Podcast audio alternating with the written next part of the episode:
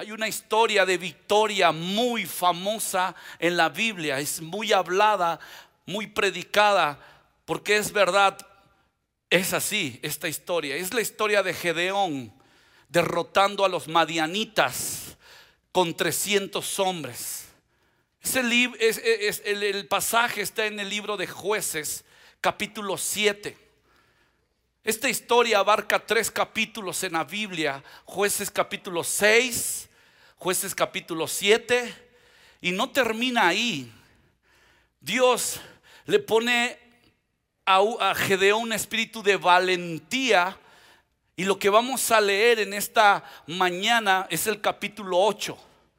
Después de que Dios da esta victoria a Gedeón con estos 300 hombres, yo te quiero decir algo. Antes de ir a jueces capítulo 8. Esta, esta meditación, esta predicación en esta mañana, por favor, yo te lo pido. Tómalo para ti. Porque son de los mensajes que inmediatamente se prestan o se abre la posibilidad que pienses en otra, en, en otra persona, en alguna familia, en tu esposo, en tu esposa, en algún amigo, una amiga, una relación, algo. Pero en esta mañana yo te pido que lo tomes para ti, que lo hagas personal.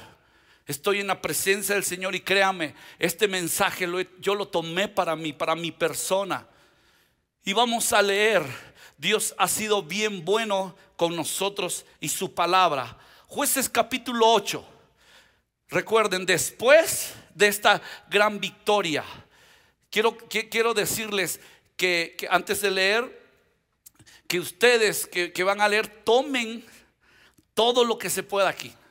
A veces por el tiempo uno no puede desarrollar todo el mensaje, pero creo mientras Dios, eh, mientras estás leyendo, Dios te va a estar hablando tu propio también mensaje. Luego Gedeón, versículo 4 cruzó el río Jordán con sus 300 hombres y, aunque estaban agotados, continuaron persiguiendo al enemigo. Cuando llegaron a Sucot, Gedeón les pidió a los líderes de la ciudad, por favor, denles algo de comer a mis guerreros. Están muy cansados. Estoy persiguiendo a Seba y a Salmuna. Ahorita les explico, bueno, los reyes de Madián. Pero los líderes de Sucot le respondieron, primero captura a Seba y a Salmuna y después alimentaremos a tu ejército. Entonces Gedeón les dijo, cuando el Señor me dé la victoria sobre Seba y Salmuna, volveré y les desgarraré la carne con espinos y zarzas del desierto. Desde allí Gedeón subió a Peniel y una vez más pidió alimentos pero obtuvo la misma respuesta. Así que le dijo a la gente de Peniel, cuando vuelva victorioso derribaré esta torre. Para entonces, Seba y Salmuna se encontraban en Carcor con unos 15 mil guerreros, que era todo lo que quedaba de los ejércitos aliados del oriente, porque ya habían matado a 120 mil.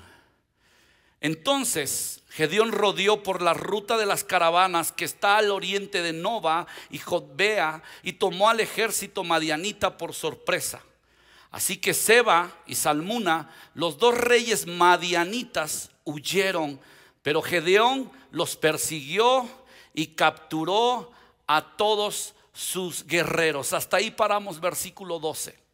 Ya nos hemos dado cuenta hasta aquí que los reyes de Madián en la primera victoria que Dios le había dado a Gedeón con los 300, los reyes huyeron. Y huyeron con 15 mil personas. En total todos los madianitas eran 135 mil personas. Pero habían derrotado a 120 mil. Aquí lo acabamos de leer. Y estos 300 hombres perseguían cansados, pero perseguían. Gedeón, claro que también estaba cansado. Yo quiero dar el título de esta mañana al mensaje, quiero que ustedes lo vean en la pantalla y dice, resiste a la víctima y al abandono. Y antes de ir a desarrollar con la ayuda del Señor, quiero dar el significado de resistir. Normalmente asociamos esta palabra con aguantar. Una mamá, un papá, estoy aguantando, mi hijo está pasándola mal, pues hay que estarlo sobrellevando, esa es otra palabra para resistir. Pues estoy aguantando, estoy tolerando. Pero la Biblia y la connotación, cuando la Biblia dice resistid, Santiago, pueden leer conmigo Santiago 4:7, dice someted pues a Dios. ¿Puedes leer conmigo qué dice? Resistid al diablo y qué dice? Huirá de vosotros. Primera de Corintios 10:13. No os ha sobrevenido ninguna tentación que no sea humana, pero fiel es Dios que no os dejará ser tentados más de lo que podéis resistir, sino que dará también juntamente con la tentación la salida para que podáis soportar. Y es lo que vamos y estamos leyendo en, en jueces capítulo 8. Quiero dar la definición de resistir bíblicamente y con el contexto de esta historia y estos pasajes que hemos leído. Resistir es oponerse con fuerza a algo, combatir las pasiones, los deseos. Miren esta definición y léalo, ahí está en la pantalla, oponerse a la acción o violencia de otra persona o situación. Entonces no tiene nada que ver de aguantar esa, es, esa costumbre que tenemos que asociar la palabra resistir. La Biblia está diciendo es oponte con fuerza. Esa es la definición correcta. También otra definición es confrontar. Regresando a esta historia, podemos decir que Gedeón, cuando en el capítulo 6 de jueces, Dios le Dios le eh, habló a este llamado a pelear en contra de los de, Madián, había hasta un cierto temor. Pero Dios le fue hablando a Gedeón y, y Gedeón obtuvo la victoria por mano de Dios. Dios mismo dice a Gedeón que sean menos hombres, no vaya a ser que el pueblo de Israel piense que fue por sus fuerzas. Y quiero que sigamos leyendo cómo termina esta historia. Paramos en el versículo 12, seguimos leyendo el versículo 13. Bueno, desde el 12, por favor, ahí multimedia. Así que Sebe y Salmuna, los dos reyes madianitas, huyeron, pero Gedeón los persiguió y capturó a todos sus guerreros. Después Gedeón regresó de la batalla por el paso de Eres Allí capturó a un joven de Sucot y le exigió que pusiera por escrito los nombres de los 77 líderes y ancianos de la ciudad. Luego regresó a Sucot y les dijo a los líderes, aquí están Seba y Salmuna. Cuando pasamos por aquí antes, ustedes se burlaron de mí diciendo, primero captura a Seba y a Salmuna y después alimentaremos a tu agotado ejército. Entonces Gedeón tomó a los ancianos de la ciudad y los castigó con espinas y zarzas del desierto para darle una lección. Sí cumplió Gedeón con lo que le habían dicho. También derribó la torre de Peniel y mató a todos los hombres de la ciudad. Después le preguntó a Sebe y a Salmuna, los hombres que ustedes mataron en Tabor, ¿cómo eran? ¿Se parecían a ti? Le contestaron, todos tenían el aspecto de un hijo de rey. Eran mis hermanos, los hijos de mi propia madre. Exclamó Gedeón, tan cierto como que el Señor vive, les aseguro que no los mataría si ustedes no los hubieran matado a ellos. Los dos últimos versículos. Volviéndose a Jeter, su hijo mayor le dijo, mátalos pero Jeter no sacó la espada porque era apenas un muchacho y tenía miedo. Entonces Seba y Salmuna le dijeron a Gedeón, sé hombre, mátanos tú mismo. Entonces Gedeón los mató a los dos y tomó los adornos reales que en sus camellos llevaban en el cuello. Quiero que veamos la definición de estos dos reyes. Siempre es importante en la Biblia cuando abrimos las escrituras el contexto, la historia bíblica, los nombres. Y cuando yo estaba meditando esta historia de, en contra de los madianitas, Gedeón, a mí, a mí me sorprendió mucho. Más, sigo ahorita muy quebrantado acerca de cómo Dios nos habla para nuestro día a día en la palabra de Dios. Y cuando veo el significado de estos dos reyes, y yo quiero otra vez repetirte, agárralo para ti esto. Toma esta porción para ti, mi hermano, mi hermana. Seba significa víctima, tal cual. No se metan a Google ni nada, ni los que les guste el diccionario. Ahorita no, yo ya hice este trabajo. Lo haces después, pero tal cual. No tiene otro significado. Tal cual su traducción, eso significa. Y Salmuna significa protección rechazada. En el libro de jueces, ahí déjalo tantito por favor, en el libro de jueces, capítulo 7, cuando Dios le da la victoria con estos 300 hombres, entran al campo de Madián y habían estos eh, eh, miles, dice la Biblia que los camellos de ellos no se contaban, eran como la arena del mar, imagínense con 300. Huyeron estos reyes y lo que Dios nos quiere hablar es que en medio de tus victorias que tú tengas, porque Dios le dio una victoria, hay más que perseguir. Estos dos espíritus huyeron. Y es, y es esto que está sucediendo es una asociación. La gente que se siente víctima normalmente no recibe o no quiere protección, no quieren cobertura. Y yo te quiero decir en esta mañana, a lo mejor por generaciones, yo, en esta semana yo reprendí sobre mi vida, mi, apellido es Barrera Guzmán, y yo reprendí todas herencias que hayan a través de mis generaciones, que Seba y Salmuna no traiga estragos a mis nietos. Y si ahora se está o ha poseído, se ha encargado de controlar en mi matrimonio, con mi hija, alrededor de mis amigos, en el ministerio.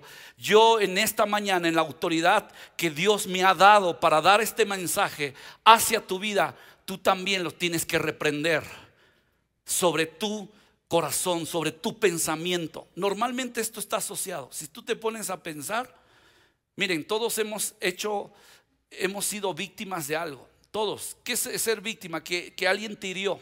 Alguien te hizo algo en el trabajo, en algún asunto ahí, y normalmente el efecto, les voy a dar el menú de, un víctima, de una persona víctima, pues traes enojo, no descansas bien, y, actúa el espíritu de rechazo. No, no, te sientes parte de, no te sientes parte de, en el mismo trabajo que tú estás, en la iglesia, y yo te quiero decir en esta mañana algo. Dios te va a hacer libre de esto. Dios nos va a hacer libre, porque todos hemos sido afectados. Aquí no empieces a pensar en otro. Dios te va a hacer libre. Quiero pedirle a los chicos de backstage que vengan aquí, que me, que me ayuden con la mesa. Aquí, y yo quiero, normalmente se ocupan diapositivas, pero yo quiero hacer algo aquí que es muy representativo. Mientras están pasando los chicos, miren, habían estos hombres que los de los de los 300 venían cansados y habían dos, dos, dos tierras que pisaron, donde pasaron ellos era Sucot y Peniel. Tenía un vivo celo para tú seguir peleando el propósito que Dios te ha dado como familia, tienes que tener un celo ferviente a lo que Dios te había dado. En jueces capítulo 6, en esta historia cuando inicia, no había todavía pelea contra los madianitas y Dios le dijo a Gedeón, yo te voy a dar la victoria. Y esa palabra es para ti. Dios te va a dar la victoria. Ahora, cuando hay una primera victoria, no te tienes que frenar. Aquí hay algo que es muy interesante. En la vida de, de Espérenme tantito, lo voy a hacer un poco diferente. Estos dos reyes representan estos dos maniquís aquí. Y normalmente para atacar, gracias hija, para atacar estos espíritus, normalmente cuando hay victorias y, y viene una siguiente guerra, uno está cansado. Puedes poner el versículo 4, dice, déjeme, y ahí déjalo tantito en las pantallas para los que están en la transmisión en vivo, que lo lean. Luego Gedeón cruzó el río Jordán con sus 300 hombres y aunque estaban agotados, continuaron persiguiendo al enemigo. Y a veces uno, que está el cansancio, te puede trabajar una espadita ahí de dos filos. Uno dice, ¿para qué voy a seguir orando por mi hijo? ¿Para qué? Ya estoy cansado, ya estoy cansado. Pero está el espíritu de víctima ahí, ya funcionando en tu vida. Hermano, sigue, sigue, pelean. No lo he visto. Todavía mi esposo no está eh, eh, con ánimo y ya estás cansado y cansada. Para ti, mujer, te estoy predicando esto. Que animes tu corazón. Hay mucho que hacer en el reino de Dios tu joven matrimonio, ¿para qué? Y, tengo esta enfermedad sobre de mí, ¿para qué? ¿Para qué voy a la iglesia? El rechazo. ¿Para qué? la víctima normalmente piensa que no, no es parte de una iglesia, de una comunidad. Tu matrimonio, dices, ¿para qué me casé con este hombre? Pues ya tiene 54 años con él viviendo, pues ya, ¿no? También dale para adelante. Pero no. El espíritu que trae todos estos enemigos a nuestra generación es que normalmente está rodeado para que tú te calles. Por ejemplo, el de la víctima, tú vas a decir, ¿para qué voy a esperar que vengan a pedirme perdón? No, hasta paras aquí el cuello. yo me callo y yo aquí me quedo calladita hasta que vengan y me pidan perdón. Eso es orgullo. Porque Gedeón lo que estuvo haciendo con los de Sucot y los de Peniel, no se sintió respaldado, pero él seguía. Y esas son las voces que van a llegar a tu corazón. Cállalo, cállate. Cámara 544, por favor, aquí. Cállate hasta que vengan y te pidan perdón. A lo mejor ha habido en tu andar de fe un abuso a la autoridad, a tu servicio. A lo mejor alguien vino y te dijo, ¿sabes qué? aquí, la cámara estaría padrísima. Sí se nota, ¿verdad? Es un, ¿Sí se nota? La víctima normalmente está callada. Y eso no es de Dios. Y vienen voces como los de Sucot y Peniel el liderazgo en tu trabajo, el dueño de la empresa donde tú trabajas y te dices, cállate, no pasó nada. Un abuso sexual, una atracción matrimonial, un abandono de tus padres. Y de repente viene ese espíritu. Si alguien, aquí lo voy a decir con mucho respeto, eso sí lo voy a decir con mucho respeto. Si tú no vistes a tu padre o a tu madre y tú naciste con tu abuela, con tu abuelo y hiciste tu familia, trata de examinar esto que normalmente tu patrón, la educación con tus hijos, los empiezas a hacer víctimas desde que estaban chiquititos y van creciendo así. Mi padre, yo ayer le escribí, le dije, papá, te voy a pedir permiso que cuente un poco de ti. Mi padre nunca conoció a su papá. Yo por tal motivo nunca conocí a mi abuelo. El señor Barrera era un soldado que llegó a Veracruz, conoce a mi abuela, llega, hace una visita conyugal y se va. Era un soldado. Si alguien conoce a un Barrera, un linaje de... Queremos, queremos conocer al abuelo. Pero les digo algo, no, y sí, sí ha pasado que de tantos viajes estoy preguntando y no sabemos dónde está o ya falleció seguramente, pero igual y tengo primos, tíos, no, no lo sé. Y nació mi padre. Pero él cuando vino al Señor Jesús fue un alcohólico, fue un niño dejado, creado por la abuela y fue un alcohólico de joven y adolescente, pero vino Cristo a su vida y a sus hijos, y aquí está un reflejo de uno, les dio cobertura. Le doy gracias a Dios por el Evangelio de Jesús que vino a mi hogar. Mi padre recibió un llamado pastoral e hizo que no callara a sus generaciones.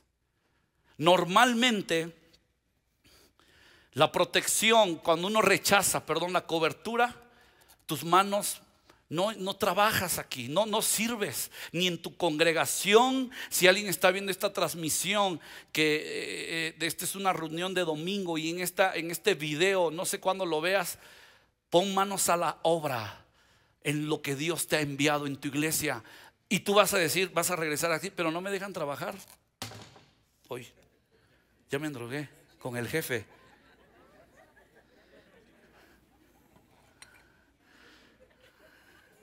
Y este ejemplo ya no lo voy a dar, no es de Dios. Esta es la víctima. ¿Para qué dejo? Regresamos. ¿Para qué? ¿Me puedes ayudar con el teclado, Leo o, Mike? ¿Para qué? ¿Para qué vuelvo a abrir la boca? Porque hay un silencio ahí. ¿Para qué?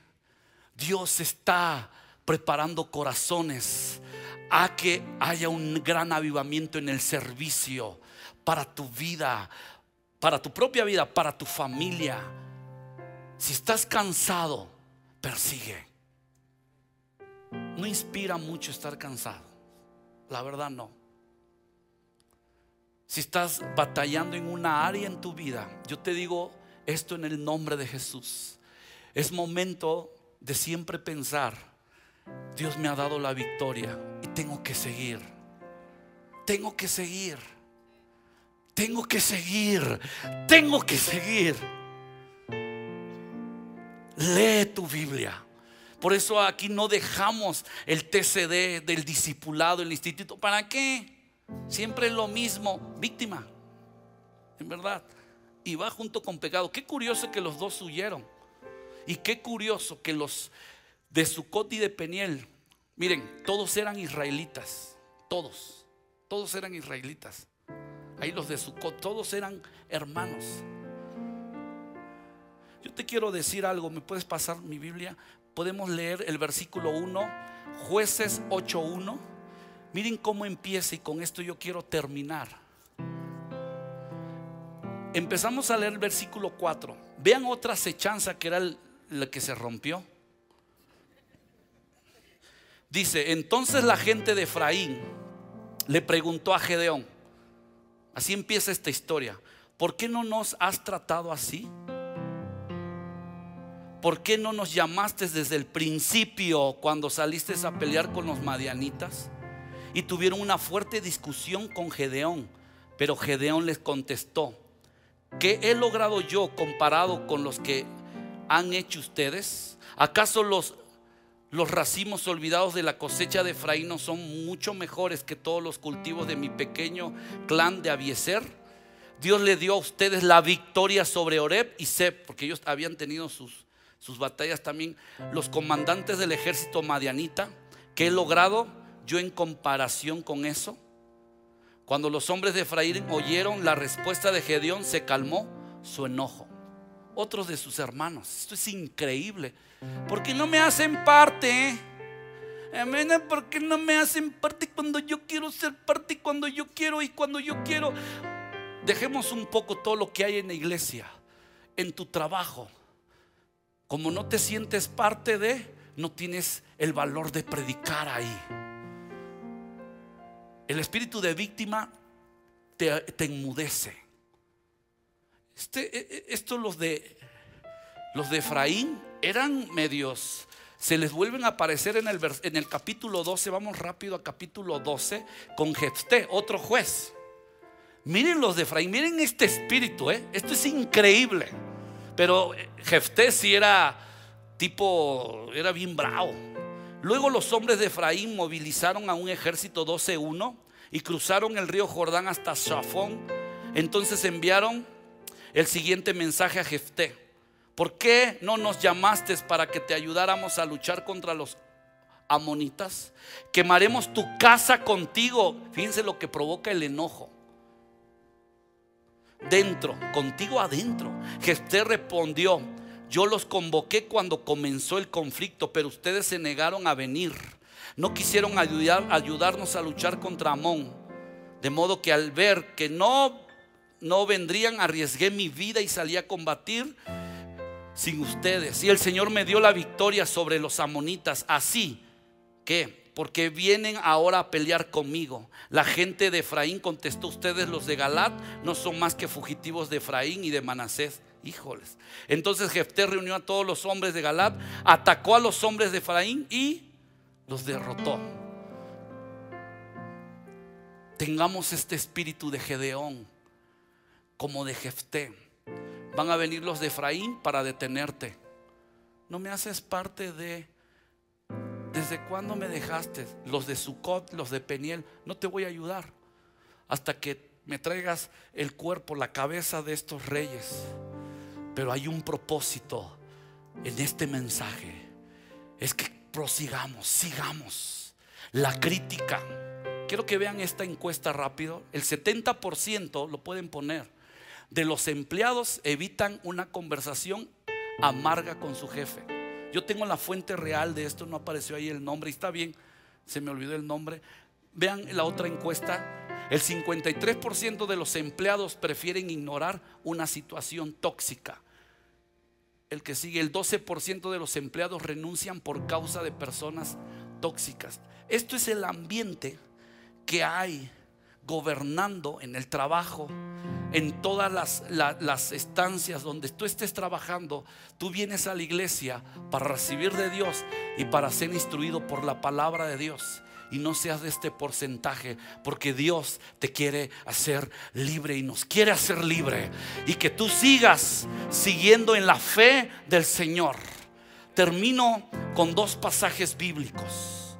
Quiero que pasen los del grupo de alabanza. Judas Judas capítulo 1. Solo tienen un capítulo, hermanos. Lee todo Judas. Con este contexto y para tu vida de fe, Judas te da un levantón, como dice así, un ánimo increíble todo este libro. Judas dice así, 1.3, amados, puedes leerlo conmigo, sé que hay cubrebocas, pero léelo conmigo, amados por la gran solicitud juntos que tenía de escribirlos acerca de nuestra comunión común salvación, me ha sido necesario escribirlos exhortándoos que contendáis, ¿qué dice? Ardientemente por la fe que ha sido una vez dada a los santos. Una vez, una vez se dio ese, ese ardor, ese fervor para que dice, contendáis ardientemente, contendáis es pelear, luchar, batallar, combatir. El reino de las tinieblas no tiene el poder para dominar tu vida si tú lo permites, ese sí lo tiene. Para dominar y controlar tu situación económica. Si has sido víctima de alguien en, en asuntos económicos, tú sé libre en el nombre de Jesús. Gedeón le dijo a su hijo mayor, Jeter, pero era adolescente, mátalos tú. Este, esta enseñanza es increíble en esa parte final. Porque nuestras descendencias tienen que tener valor, tienen que entender la teología, tienen que entender que en el Señor, en Dios, está el poder para derribar toda artimaña del enemigo y frenar toda herencia de maldición, de enojo, de ira, de ser víctimas. Que tus hijos nazcan teniendo esa paz en una iglesia que tú no los agarres de víctimas, también ellos no nos sentimos parte. Están escuchando las pláticas de los papás, no nos sentimos parte, nos vamos de la iglesia y los niños, sí, no nos sentimos parte, nos vamos de la iglesia, todo lo imitan. Que ellos, eso es lo que quería hacer. Tú dale, hijo. Tiene un contexto ahí diferente, pero ¿qué hizo? Si tus hijos ahorita no tienen la habilidad espiritual, y el poder y, la, la, valentía, tú hazlo. Agarra la espada que significa la palabra de Dios y dale un golpe. Falta la tercera reunión. Y yo ya estoy endrogado con...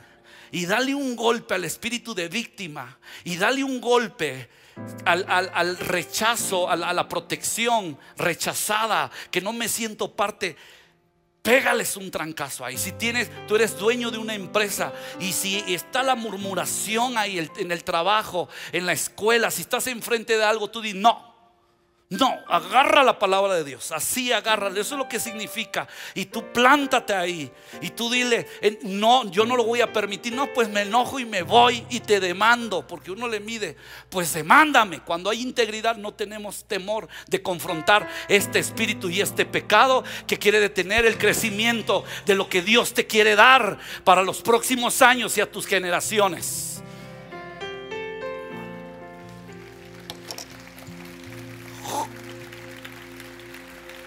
Efesios 6:13. Por lo tanto, pónganse todas las piezas de la armadura de Dios. Puedes leer conmigo esta parte para poder resistir al enemigo en el tiempo del mal. Así, después de la batalla, todavía seguirán de pie. Aquí está Gedeón. Después de la batalla, Dios te va a dar victorias tras victorias, mi hermano todavía seguirán de pie. ¿Y qué dice? Firmes. Esta iglesia seguirá firme proclamando el Evangelio de Jesús a las generaciones. Se levantarán líderes. Tus hijos serán líderes. No se trata del nombre de conquistando fronteras. Se trata del nombre de Jesucristo, que es la paz a la humanidad. Estábamos cantando Yeshua y se establece en tu hogar, en tu corazón. Y despabilate abramos el entendimiento, no seamos parte de ser víctimas y no seamos parte de rechazar la protección que Dios mismo te ha dado. Padre, en el nombre de Jesús, te puedes poner sobre tus pies. Y vamos a reprender este espíritu de nuestra mente, de nuestra vida. Por eso yo te dije, no pienses en una familia. Todos hemos sido dañados de una, de una u otra forma.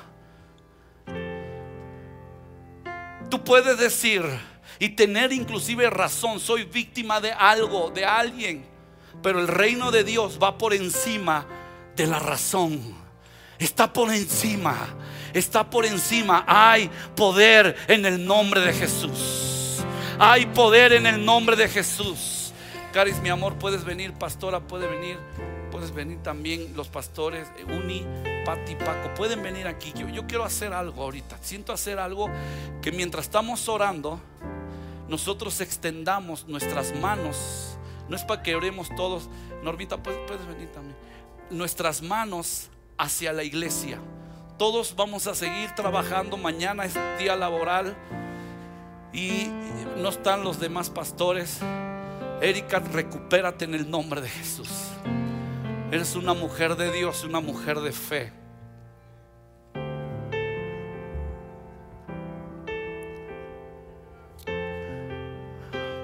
Si alguien está enfermo, ha sido atacado aquí por años y estás cansado, sigue. Dale gracias a Dios por tu salud. Amigo Aarón, tú te levantas en el nombre de Jesús. ¿Sabes cuánto te amo? Todos los que están en la transmisión en vivo y tienen una necesidad y quiere atacarte este espíritu, tú tienes el gobierno de Dios. Tú tienes el gobierno y la protección de Dios en tu vida. Tú no eres víctima de esta situación, eres libre.